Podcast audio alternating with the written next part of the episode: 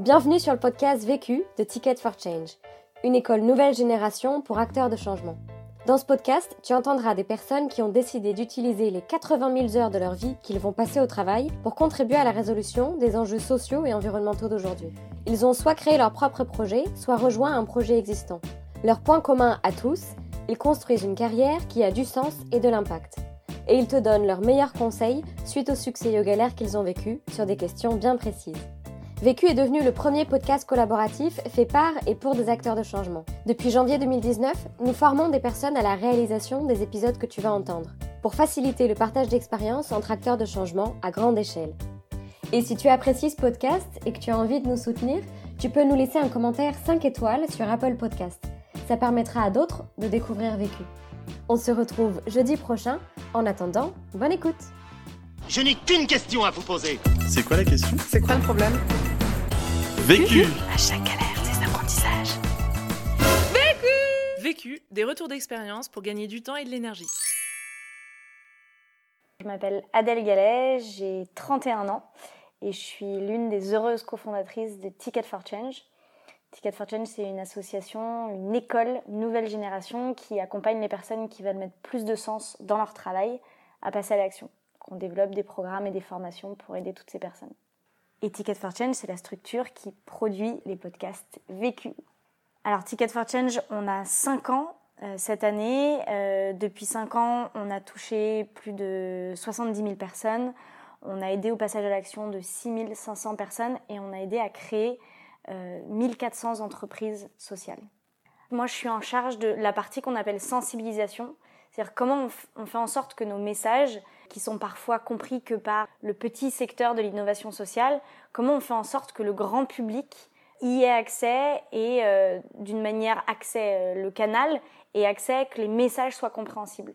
Et donc moi notamment ma mission c'est d'organiser des événements grand public accessibles à tous et surtout pour ceux qui ne connaissent pas encore ces sujets.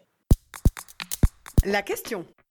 Comment contacter et embarquer des personnes influentes Le vécu. Moi, je parle de cette question parce que c'est quelque chose qu'on a eu à faire euh, depuis le tout début chez Ticket for Change. Euh, on a vraiment eu à cœur d'embarquer des personnes avec nous, justement dans cette démarche de sensibilisation, parce qu'on est persuadé que c'est en s'accompagnant de personnes influentes que les gens vont pouvoir comprendre notre message. Nous, on a eu la chance d'avoir euh, Pierre Rabhi en 2014, euh, qui est un fondateur du mouvement Colibri, euh, la ministre de l'Éducation à l'époque, Najat Vallaud-Belkacem, le PDG de Danone, Emmanuel Faber, ou Thierry Marx, qui était à l'époque jury sur Top Chef sur TF1. C'est que des personnalités qui sont très facilement identifiables par le grand public. Et donc, si on peut associer ces personnalités-là à notre projet, d'un coup, il devient plus compréhensible euh, pour le grand public. Et c'est vraiment ça qui est euh, important. Encore une fois, c'est pas pour faire mousser Ticket for Change. C'est vraiment dans une vocation d'impact. C'est pour que les gens se disent ah bah tiens, si euh, il y a Thierry Marx sur ce projet, c'est qu'en fait c'est peut-être aussi pour moi. Contacter des personnes influentes, c'est quelque chose qui paraît très compliqué à faire et qui dans la réalité l'est pas forcément tant que ça. Euh, en tout cas, il y a des moyens de le faire et donc je vais essayer de vous donner mes petits conseils pendant ce podcast. Premier apprentissage. Alors mon premier apprentissage, euh, c'est de faire d'abord sa liste de rêves, vraiment de ses rêves les plus fous, et euh, de contacter en fait ses cercles proches en leur facilitant la tâche. Alors qu'est-ce que ça veut dire? En fait, au départ, il faut pas se poser de limite, se dire c'est quoi si je je, voulais euh, les, personnes rêver quelles seraient-elles et les inscrire sur un bout de papier où vous voulez, mais les inscrire noir sur blanc et vous dire c'est celle-là que je veux. En fait, il y a une théorie qui, euh, que vous connaissez peut-être, qui est assez connue, qui dit qu'on a 6 degrés de séparation avec n'importe quelle autre personne sur cette terre. Et il paraît que depuis qu'il y a les réseaux sociaux, on est à 3,5 degrés de n'importe qui sur Terre. Donc en fait, ce, cette liste de rêves, elle n'est pas que un rêve, elle est en fait hyper atteignable puisque si on s'en donne les moyens et si en fait on, essaye, on n'est qu'à 3,5 degrés de n'importe qui. Euh, et l'exemple, c'est souvent on dit d'Obama, et oui, vous êtes à 3,5 degrés d'Obama, je vous l'annonce, félicitations. Euh, donc nous, une des personnes qui nous inspirait euh, la première année en 2014, euh, c'était Thierry Marx, qui était à la fois un personnage euh, donc de télévision, qui était jury sur une émission de grande écoute Top Chef, évidemment un cuisinier très renommé, très talentueux, et aussi un cuisinier surtout très engagé. Euh, qui avait monté une école pour des personnes, des jeunes en difficulté, pour les aider à devenir cuisiniers. Donc, il réunissait vraiment tous nos critères entre guillemets. Et donc, la question, c'était évidemment comment y accéder. Et en fait, bah, j'ai demandé autour de moi. Je savais que bah, il était sur Top Chef, tout le monde le savait. Donc, euh, je connaissais quelqu'un qui travaillait chez M6. Donc, j'ai contacté cette personne qui en fait connaissait la productrice de euh, l'émission Top Chef, à qui j'ai écrit un mail. Et en fait, cette euh, productrice m'a eu le contact de la secrétaire de Thierry Marx qu'on a contacté. Donc, ça s'est fait paradoxalement assez simplement. Euh, le plus dur, c'était le premier mail de se dire oh là là, mais je lance une bouteille à la mer. Mais en fait, j'étais réellement, pour le coup, bah là, à 2,5 degrés de, de tirer Marx. Et en fait, quand je dis faire sa liste de rêves, ce que je trouve important, c'est de se dire la liste de rêves, c'est pas forcément les personnes les plus influentes. C'est pas forcément les personnes qui ont le plus de followers, le plus de notoriété, etc. Je pense qu'il faut vraiment se poser cette question de la liste de rêves en qui sont les personnes qui m'inspirent le plus et, euh, et se faire confiance là-dessus parce que euh, parfois notre intuition est bonne et ces personnes qui nous inspirent eh bah euh, elles gagnent en notoriété et elles sont de plus en plus connues. Moi à l'époque donc il y a deux ans j'ai vu une vidéo sur Facebook d'un petit jeune qui faisait des vidéos que j'ai trouvé génial. Je le trouvais hyper inspirant. Il avait pas encore beaucoup de followers. Il s'appelait Vincent Verza. Il s'appelle toujours Vincent Verza d'ailleurs. Et donc je l'ai contacté par Facebook, par inbox Facebook. Je ne le connaissais ni d'Eve ni d'Adam. Il m'a répondu. Euh, il a fait des vidéos avec nous et aujourd'hui c'est euh, voilà il a pris une ampleur de dingue c'est un vrai influenceur euh, sur les réseaux sociaux qui a l'idée plusieurs campagnes hyper engagées faire des collectifs de youtubeurs, enfin voilà. Mais à l'époque, bah, il n'avait pas encore ce statut-là. Euh, Najat Vallaud-Belkacem, quand on l'a contactée, elle n'était pas encore ministre de l'Éducation. Elle a accepté de nous soutenir et trois jours plus tard, on a appris qu'elle devenait, euh, qu'elle était ministre de l'Éducation. Et on s'est dit waouh, quel bol Mais en fait non, c'est pas un bol parce que euh, oui, cette, cette euh, femme est inspirante, était inspirante et donc euh, on s'est fait confiance et, la notoriété euh, est venue euh, plus tard, entre guillemets. Deuxième apprentissage. Mon deuxième apprentissage, c'est de faire un mail précis, concis et qui raconte une super histoire. Donc, quand on contacte euh, des personnes évidemment influentes, bah, la plupart du temps, c'est des personnes qui ont très peu de temps. Donc, le but, c'est vraiment d'être le plus précis et concis dans son mail. En fait, moi, je conçois mon mail un peu comme un teasing, un peu comme un bonbon où la personne va le croquer et ça lui donne qu'une envie, c'est d'en savoir plus. Donc euh, le mec doit être, le mail doit être euh, très court. Moi généralement la première phrase, en fait, je dis de but en blanc quelle est euh, ma demande. En fait, je j'attends pas des lignes et des lignes avant de lui dire. Je dis la première ligne très concrètement. voilà, j'aimerais vous contacter pour tac. Ensuite, je raconte un peu le, le ce qu'on appelle le why, le pourquoi. J'essaye de lui raconter l'histoire qu'il y a derrière. En fait, euh, ces personnes-là, elles rejoignent pas un projet factuel, elles rejoignent un rêve, elles rejoignent une histoire. On, enfin, on a besoin de, sans euh, en rajouter, hein, mais simplement lui raconter pourquoi on veut faire ça. Pour prendre un exemple précis, là, j'ai voulu contacter Cyril Dion pour la soirée qu'on organise le 18 mars prochain. Et donc ma phrase chapeau, la première phrase du, du mail, c'était euh, je, je m'appelle Adèle Gallet et au nom de toute l'équipe Ticket for Change, j'aimerais vous proposer de participer à nos côtés à faire changer de narration 1000 personnes le 18 mars prochain au Bataclan. Euh, changer de narration, je l'ai mis parce que je m'étais renseignée. C'est un message qu'il fait passer en ce moment qui lui tient beaucoup à cœur. Il dit qu'il faut changer de narration sur euh, les enjeux sociétaux. En une phrase, je lui explique. Ensuite, je lui raconte le why, je lui explique Ticket for Change, je lui dis ce qui nous fait vibrer. Euh, voilà, je lui dis pourquoi on fait cette soirée, pourquoi on existe. Et il se trouve que ce que j'aime bien mettre dans ses mails, c'est pourquoi lui. En fait, il a besoin de sentir que cette demande, elle lui est personnalisée. Que j'ai pas demandé à 150 personnes et bon, bah, si c'est lui, c'est bien, mais ça aurait pu être quelqu'un d'autre. Euh, et donc là, Cyril Dion, je lui mettais On a beau retourner le truc dans tous les sens, c'est votre nom qui ressort à chaque fois parce que vous êtes l'une des figures emblématiques de l'innovation sociétale en France et aussi parce que comme nous, vous voulez rendre ces sujets accessibles au grand public sans pour autant dénaturer vos convictions. En fait, je, voulais qu'ils comprennent que je, vraiment son profil était hyper adapté à cette soirée. Enfin, il y a un match parfait quoi. Et en fait, si il comprend que bah, c'est une vraie demande qui est personnalisée, ça aura beaucoup plus de poids. Par contre, je vais pas du tout tout dire dans le mail. Euh, tout ce qui est euh, le programme détaillé, euh, tout ce qui va se passer pendant la soirée, le détail de Ticket for Change, qui on est, notre impact, etc. Les, les, autres intervenants qu'il y aura. Tout ça, je le mets en pièce jointe dans une présentation qui peut ouvrir s'il a le temps, s'il a envie d'aller plus loin. C'est une présentation qui est elle aussi assez courte, en, en slide, en PDF, mais hyper belle, hyper agréable à voir. Euh, enfin, je mets du temps à écrire ces mails en fait. Vraiment, euh, euh, ça prend du temps. Vous pouvez mettre une demi-heure, une heure à écrire un mail, c'est pas grave. Faut pas se dire que vous avez perdu votre temps parce que si vous voulez vraiment cette personne, eh ben ça vaut le coup en fait de le personnaliser. Et moi, c'est ma stratégie.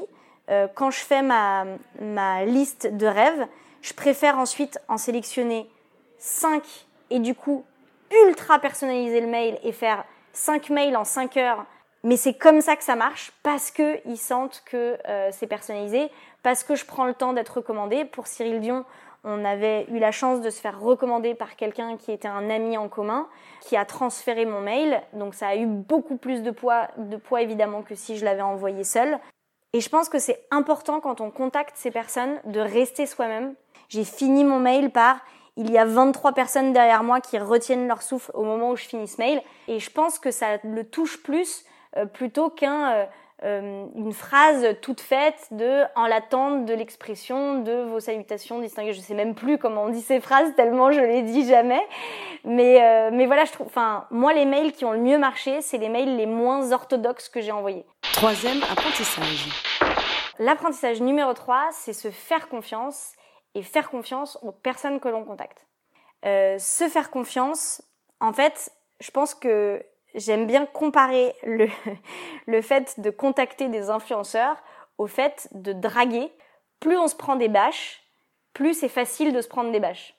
Et donc c'est exactement pareil euh, pour contacter des influenceurs. Le plus dur, c'est le premier pas. Le plus dur, c'est de se lancer et de dire, euh, d'écrire le premier mail ou de passer le premier coup de fil et de recevoir le premier non, euh, un tel ne sera pas disponible, non, désolé. Et puis une fois qu'on en a eu 4, 5, 6, 7, eh ben on est rodé, on voilà, on garde euh, notre notre bonne humeur. Euh. Et puis c'est comme ça aussi en en faisant plusieurs à la suite que évidemment on a plus de chances de réussite. Et c'est comme ça qu'arrivent les bonnes surprises. Euh, là pour la soirée du 18 mars, moi j'avais pris en deux jours, il y a l'agent de M et l'agent de Gaël Faye qui m'ont dit non. Donc ils m'ont répondu mais ils m'ont dit non. Donc c'était hyper dur parce que voilà, j'avais très envie qu'il y ait un de ces deux artistes à la soirée. Mais deux jours plus tard, j'ai eu le oui de Cyril Dion. Et donc bah, c'est compensé parce que voilà, je me suis pas laissée abattre et j'ai continué à, demander. Et la deuxième chose, c'est faire confiance aux gens qu'on contacte. En fait, euh, il y a un peu un, préjugé qui est que ces personnes euh, influentes, connues, etc., sont inatteignables. Alors que paradoxalement, euh, vu que tout le monde les considère inatteignables, et ben souvent elles n'ont pas l'habitude d'avoir ce genre de demande complètement, en, effet peut-être naïve, mais dans le très bon sens du terme, euh, de euh, d'une petite association ou d'un petit truc qui, qui va leur oser en fait leur demander et, essayer de les atteindre. Et en fait, un conseil que j'aimerais donner, c'est un peu de retourner finalement le, le truc dans sa tête, de se dire qu'en ne les contactant pas, c'est peut-être que vous les privez d'une opportunité, de quelque chose qui va les faire kiffer, de quelque chose qui va les sortir de leur quotidien. Et donc, vraiment de, retourner la chose, de pas vous dire que vous êtes en position de leur demander ou de quémander quelque chose, mais que vous êtes vraiment dans une position de leur proposer euh, une expérience, quelque chose qui va leur plaire. Euh, nous, euh, la, première année, on a eu la chance inouïe pendant l'un de nos programmes d'avoir euh, Emmanuel Faber qui était donc euh, qui est PDG de Danone et Pierre Rabhi, euh, l'un des plus grands porteurs du message agroécologique et de la, permaculture en France, deux personnes de milieux complètement opposés. Je pense qu'on peut pas faire euh, plus opposé, euh, euh, en tout cas aux yeux de la société, que ces, que ces deux hommes. Et pourtant, ils ont vécu et on a vécu avec eux une journée absolument hors du temps dans la ferme des Amanins de Pierre Rabhi. C'était un moment, je pense, enfin, ils nous l'ont dit, très riche pour eux. Ils ont vraiment vécu quelque chose de fort. Et donc, bah, d'oser aller leur demander ça, on leur a permis, entre guillemets, et je vais jusque-là, de, de vivre ça. Quatrième apprentissage. Le quatrième apprentissage, c'est celui d'avoir des complices. En fait, il faut pas hésiter à en parler autour de soi. Je le disais au début, à en, parler évidemment pour avoir des contacts, mais aussi à en parler pour avoir des complices, des, personnes qui vont pouvoir appuyer notre demande. J'ai un exemple euh, très récent euh, à nouveau avec Cyril Dion.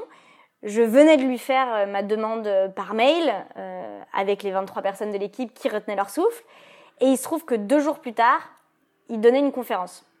Et à cette conférence, euh, je savais qu'il y avait plusieurs personnes de l'équipe qui y allaient. Et donc, j'ai envoyé un message aux personnes de l'équipe qui allaient à cette soirée en disant, si vous allez le voir à la fin de, la conférence, ou même allez le voir à la fin de la conférence, pour lui dire que vous êtes de l'équipe Ticket for Change, pour lui montrer en fait que ces 23 personnes dont je parlais dans mon mail qui retiennent leur souffle, c'est, c'est, c'est pas du chiquet, comme on disait dans les années 30. Non, c'est des vraies personnes qui avaient envie qu'ils viennent. Et donc, il se trouve que ce pauvre Cyril Dion, je crois, s'est fait agresser par cinq personnes de l'équipe à la fin de, sa conférence qui sont venus les uns après les autres euh, en lui disant bonjour on est de l'équipe Ticket for Change euh, on, a, on aimerait trop que vous soyez à la soirée à lui poser des questions etc et, euh, et donc il a fini par dire mais ah ouais en effet vous, vous êtes hyper motivé et donc évidemment qu'on saura jamais et enfin si on pourra lui demander d'ailleurs ce que, l'impact que ça a eu dans sa décision. Et moi je suis convaincue. Enfin le lendemain, son assistante me répondait. Donc c'est que voilà, cet ensemble d'événements, d'éléments, euh, ont fait que, encore une fois, il a senti des humains. Il a senti qu'il y avait euh, une énergie qui, voulait l'embarquer avec, avec elle dans notre aventure, et, c'est ce qu'on ce qu'on a fait, donc c'est top. Cinquième apprentissage. Et alors mon cinquième apprentissage, c'est qu'il faut rendre l'appareil donné à son réseau. En fait, la clé de tous ces apprentissages euh, dont j'ai parlé avant, c'est la capacité euh, l'envie surtout du réseau qu'on a euh, proche, éloigné de nos collègues aussi, d'avoir envie de faire quelque chose pour nous, d'avoir envie de, de nous apporter ce contact, d'avoir envie de se bouger. Enfin, c'est une énorme partie de ce travail de contacter des influenceurs. Et en fait, ce réseau, il aura envie de nous aider que si on rend l'appareil, que si on donne nous aussi. Alors quand je dis ça, je parle pas du tout en termes de troc. Je dis pas ah bah un tel m'a donné, donc je vais lui rendre. En fait, c'est au quotidien quand il y a des personnes qui vous demandent des contacts, quand il y a des personnes qui ont besoin de choses, d'éléments, etc. De quand vous pouvez, ou en tout cas dédier des moments pour le faire, pour dire bah voilà je le fais, parce que je le peux, hein, c'est évidemment si vous le pouvez, si vous en avez le temps, la capacité, etc. Parce qu'on sait jamais. Euh, ça pourra être ces mêmes personnes que vous avez aidées qui ensuite vous aideront. En fait, je pense que c'est un cercle vertueux qu'il faut entretenir, que c'est simplement si on donne que d'autres auront envie de le faire en retour. Euh, cette, euh, cette amie euh, en commun qui a, a, été assez adorable pour envoyer un mail personnel à Cyril Dion pour qu'on l'ait pour la soirée. Olivier Morel, euh, si tu nous entends.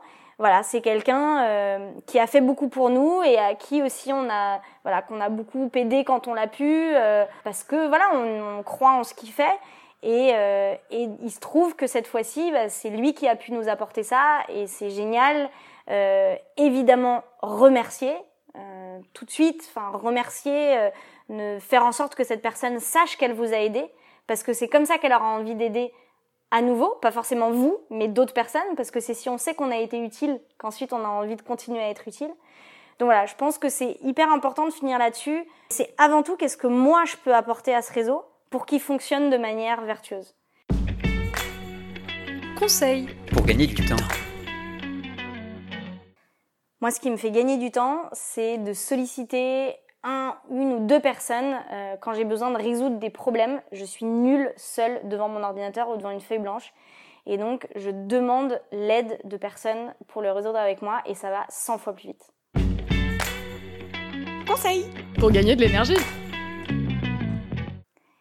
Mon conseil pour gagner de l'énergie, c'est de passer du temps avec des enfants. Euh, ok, c'est un peu niais, mais moi, je file voir mes petits-neveux, mes petites nièces que j'adore. Et en fait, ça me rappelle pourquoi je fais ce métier. C'est tout simplement pour contribuer à leur offrir un monde meilleur et ça me booste de ouf.